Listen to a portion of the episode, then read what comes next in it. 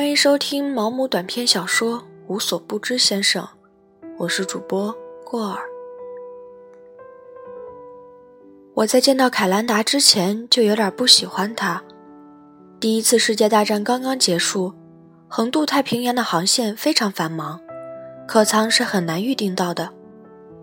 我很高兴弄到一个双人客舱，但当听到同伴的名字时，我就有点灰心了。凯兰达，这使我有一种在空气窒息不流通的房间里的感觉。想起在这十四天的旅途中，我从圣弗兰西斯科到横滨，将和这个凯兰达共用一间房，我就感到不舒服。我讨厌他的名字，要是他叫史密斯或者布朗什么的也好一点。上船后，我来到客舱，发现凯兰达已经来过。一只又大又难看的衣箱和一个贴满标签的手提箱放在他的床下，脸盆架上摆着他的香水、洗发精和润发油，檀木做的牙刷上镀金印着他的名字缩写。我不喜欢凯兰达。在吸烟室里，我要了一副单人玩的纸牌，正准备开始玩的时候，一个人走了过来向我问好。我是凯兰达。他在我面前坐下，笑着露出一排雪白的牙齿。哦，我们好像住在一个房间。听说你是英国人，我感到很高兴。在海外遇到自己的同胞，确实让人激动。你是英国人？当然，我是一个地地道道的英国人。说着，他拿出他的护照递给我。想喝点什么吗？他问道：“我疑惑起来。美国正在实行禁酒令，船上是找不到一滴酒的。但是凯兰达狡黠地朝我笑了笑。威士忌、苏打还是鸡尾酒，你只要说一声就可以。”说着，他从后裤袋里掏出两个瓶子，放在我面前的桌子上。我兴奋起来，找服务员要了两个玻璃杯和一些冰块。嗯，不错，我说。是的，我这里还有好多这样的酒。船上如果还有你的朋友的话，你可以把他们都叫来。我没有说什么。接着，他跟我讲起纽约、圣弗朗西斯科，谈到戏剧、绘画和政治。他很健谈，好长时间都是他一个人在那里滔滔不绝地说着。我有点厌烦了。重新拿起我的牌。你喜欢纸牌魔术吗？不喜欢。我又开始讨厌他了。我来给你表演一个。他抽出三张牌递给我，但我没有理他，说我要去餐厅找个座位。哦，很好，我已经为我们俩订了座位。我想我们应该坐在一块儿。我不喜欢凯兰达。他不但和我住在一个房间，而且一天三餐都非要和我挤在一张桌子上吃饭。不论我在什么地方，都无法摆脱他。要是在我家里的话，我一定会在他面前砰的把门关上，让他明白自己是一个不受欢迎的人。凯兰达擅长交际，在船上的第三天，就差不多认识了所有的人。他什么事儿都干，主持拍卖。筹集体育资金，组织高尔夫球赛，安排音乐会，举办化妆舞会。我想大家一定有点讨厌他，我们都叫他万事通先生，甚至在他面前也是这样。他对此并不在乎，把这当作我们对他的恭维。凯兰达非常健谈，并且喜好与别人争论，特别是在吃饭的时候，我们简直难以忍受。但又无法让他停下来，他好像比谁都懂得多，错误似乎也不会发生在他身上。在他讲话时，若有人反对他，他就会同他争个没完。在说服你之前，他绝不会放弃一个话题，不管他是多么的不重要。一天晚上，我们坐在医生的桌旁，凯兰达仍像以往一样在滔滔不绝地说着。在座的还有在神户的美国领事馆工作的拉姆齐和他的夫人。拉姆齐是一个很结实的家伙，皮肤绷得紧紧的，略显肥胖的肚子使衣服凸起。这次他是带着妻子重返神户的，他的妻子已独自一人在纽约待了一年。拉姆齐夫人的样子十分可爱，虽然她丈夫的工资不怎么高，她穿的也很简朴。但他知道怎样穿她的衣服，使她具有超过一般女人的迷人之处。这是一种端庄淑静的美。看得出拉木琴很讨厌凯兰达，他们时时争论一番，这种争论是长时间的、激烈的。这时，话题谈到了精明的日本人正在进行的人工养殖珍珠。凯兰达给我们讲了许多关于珍珠的事。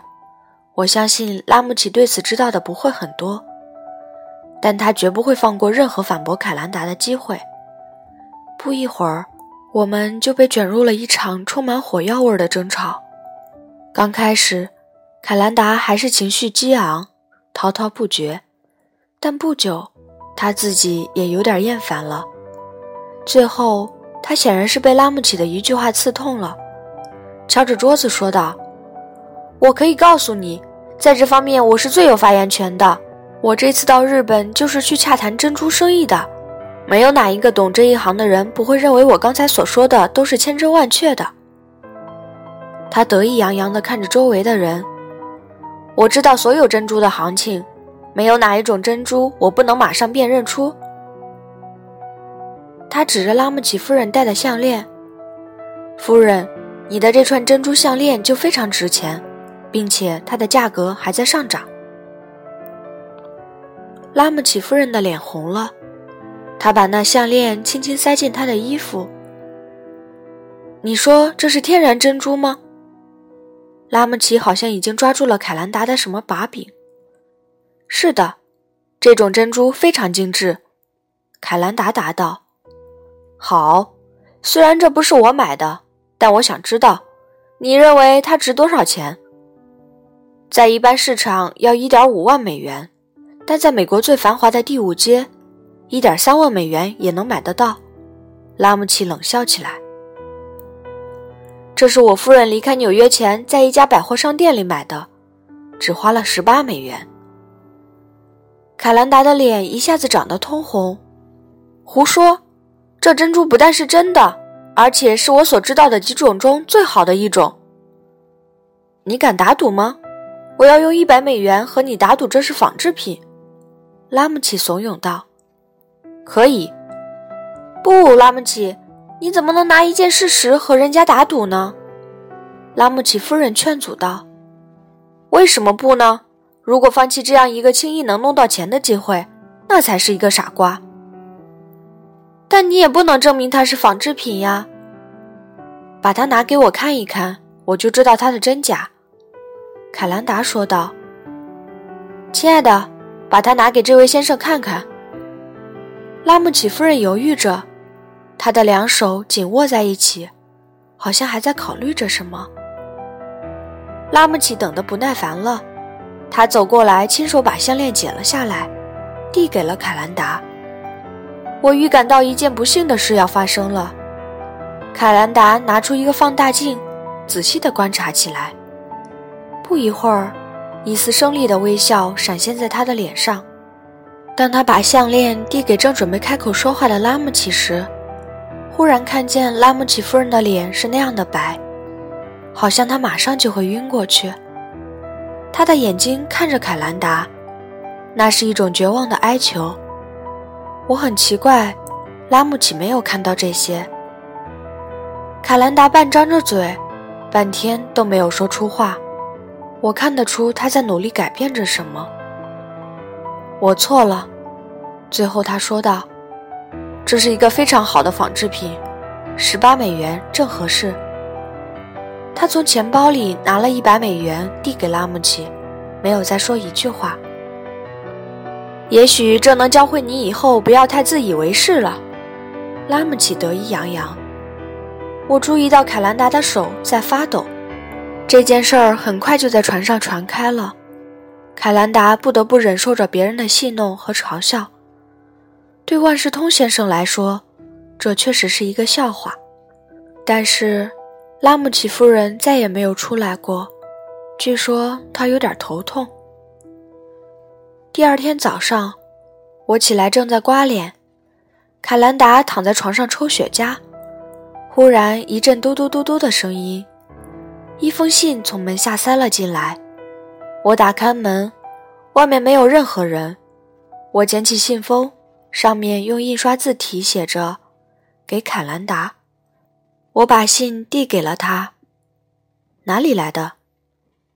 他打开信封。哦，拿出的不是信，而是一张一百美元的钞票。他看了我一眼，然后把信封撕成碎片，从舱口扔了出去。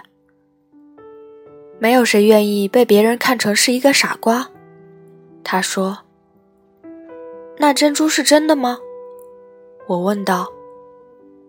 如果我有一个漂亮的妻子的话，我绝对不会让她一个人在纽约待一年。他拿出钱包，把一百美元放了进去。这时，我觉得我不是那么不喜欢凯兰达了。本次播送到此结束，感谢您的收听。